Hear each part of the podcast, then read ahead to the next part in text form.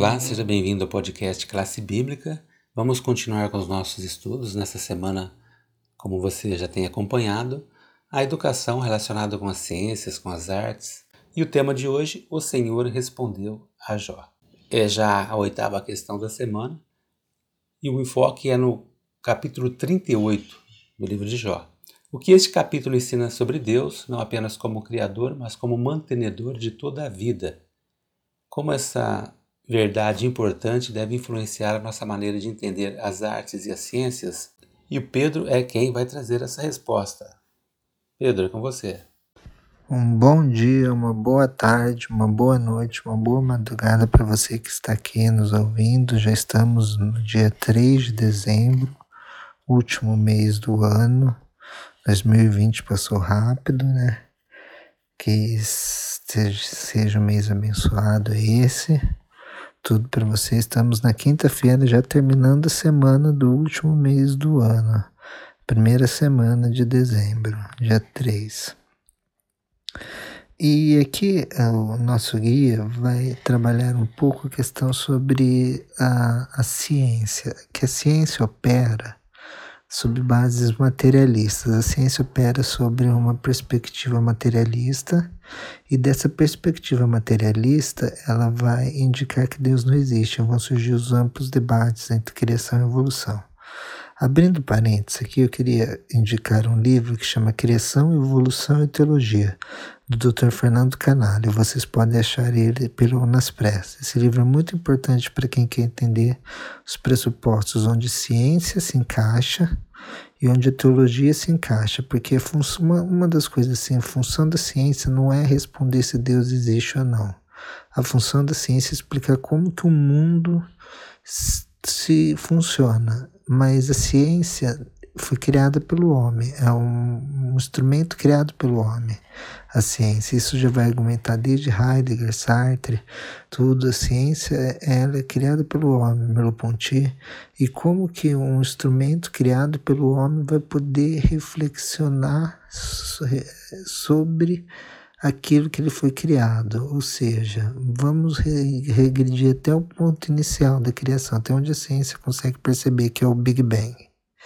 Desse ponto em diante, atrás, a ciência não tem instrumentos da, da, da natureza, porque nós usamos instrumentos da natureza para explicar a realidade que vem atrás do Big Bang, que foi a explosão inicial que deu origem ao universo. Entendeu? Então não tem como. E existe um outro livro que chama de um físico, que isso nós lemos numa faculdade, estudei numa faculdade secular, a Unesp, a UEL. Também nós lemos numa, numa disciplina esse livro que chama Estrutura das Revoluções Científicas, do físico pelo Thomas Kuhn, é, físico Thomas Kuhn, escrito, que ele vai é, trabalhar a questão de paradigmas científicos. Ele fala assim que a ciência, a verdadeira ciência, não é não opera como a gente pensa. Ele descobre a historicidade da ciência, né? Da, principalmente da física, da química, que é onde ele cita mais exemplos, que é a área dele, mas trabalhando em diálogo com as ciências humanas as ciências históricas, ele vai ver que ele vai ver que, por exemplo, a física não tem uma evolução no conhecimento da física. Não foi assim. O Isaac Newton subiu no ombro do Galileu e olhou mais adiante e descobriu, como às vezes muitas pessoas pensam, mas o Galileu esboçou uma teoria da gravidade. O Isaac Newton veio, ele rompe com os paradigmas da teoria da gravidade do Galileu e coloca uma outra teoria da gravidade, que essa outra teoria da gravidade é rompida por Einstein. Einstein vem rompe a teoria da gravitacional de Newton é, exceto para pequenos objetos, tudo, fala que não, vai criar a noção de espaço-tempo e cria um outro paradigma, que é o paradigma científico que nós vemos agora. Isso ele vai aplicando para várias vertentes. O livro é muito bom, chama Estrutura das Evoluções Científicas. E por que evolução não estaria dentro disso? Porque vai existindo erros dentro dos paradigmas, fenômenos, que depois nós vemos que a teoria científica não se encaixa mais dentro disso. Então, essa noção de que a ciência é, não tem um criador por trás, ou a ciência deve palpitar se Deus existe ou não, é muito importante nós pensarmos sobre a epistemologia da ciência. Qual é a função da ciência? Ensinar as crianças, eh, como educadores, isso. A função de qual ciência é? A ciência teológica, porque teologia também é ciência, é estudo da Bíblia, ciência, é estudo de Deus através da Bíblia, e a ciência, ciências naturais, ciências humanas, são tudo ciências com pressupostos metodológicos e campos humanos delimitados, então campos de estudo.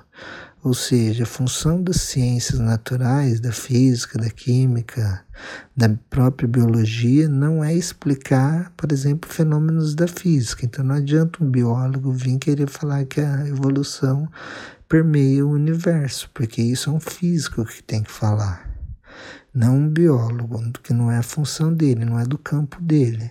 Como não é do campo do biólogo afirmar que Deus não existe com base nos pressupostos da seleção natural, que é um fenômeno que ele interpreta através da ótica da evolução.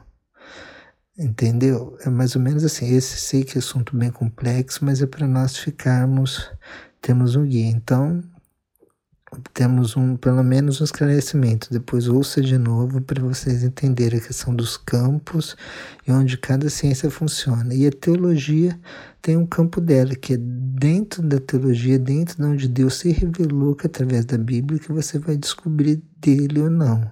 Se ele existe ou não e como que ele se revela no mundo natural. A Bíblia diz que ele se revela no mundo natural. Então, mas como que a Bíblia diz isso? Como então primeiro estuda a revelação especial de Deus para depois ver como ela se dá no mundo natural.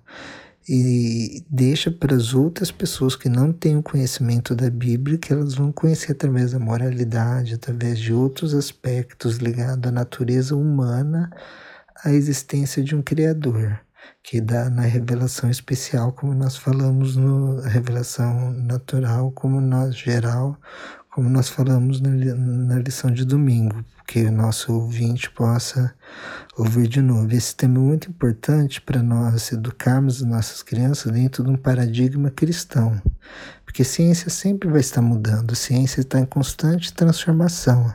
Até hoje os físicos tentam provar que a teoria da relatividade do Einstein está errada, que alguma coisa está errada. Descobrir os táquions, por exemplo, mas os táquions, é, usando como exemplo, não vai contra a relatividade, que fala que nada pode ir mais rápido que a luz. E os táquions são partículas que em seu estado natural eles são mais rápidos que a luz, mas no estado natural dele é mais rápido que a luz. Logo, não dá para nós detectarmos táquions porque se eles são mais rápidos que a luz, nós não temos instrumentos para isso. Então, matematicamente, nós conseguimos provar a existência dessas partículas, mas fisicamente, por enquanto, é meio impossível detectar a existência de um táquion, porque ele é mais rápido que a luz, mas a ciência muda constantemente, nós não sabemos como isso, mas porque a nossa teoria da relatividade propôs isso, que nada, tudo que passa a velocidade da luz deixa de existir, vira energia. Então, se nós formos observar algo mais rápido que a luz, como que nós vamos observar se nós viramos energia? Esse é o paradigma que, nós, que existe agora. Então, nós devemos pensar nisso. A ciência opera por paradigmas, tanto ciências humanas quanto ciências naturais. E quanto à teologia também opera por paradigmas. Por isso indiquei o livro do Dr. Canale, foi professor da Andrews University, é, filósofo teólogo, o livro chama Criação, Evolução e Teologia, e o livro do Dr. Thomas Kuhn, que chama Estrutura das Evoluções Científicas, um da editora Naspress, outro da editora Perspectiva. Que esse assunto é um pouco complexo, mas que nós possamos ter a o que Deus respondeu para Jó: Onde você estava quando eu estabeleci os fundamentos do mundo? Onde nós estávamos quando Deus estabeleceu os fundamentos do mundo? Essa é a questão essencial. Nós não estávamos lá, nós só sabemos disso porque Deus resolveu se revelar para nós seres humanos.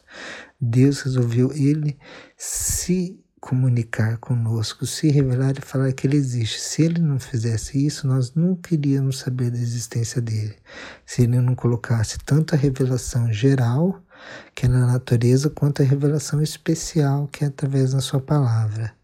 Então, por causa que Deus quis se revelar, nós podemos conhecê-lo. Então, que nós possamos buscar Ele, buscar mais a Deus e buscar mais o conhecimento e ver o nosso lugar na criação e o lugar de Deus e como nós estamos reproduzindo e passando esse ensinamento para as outras pessoas.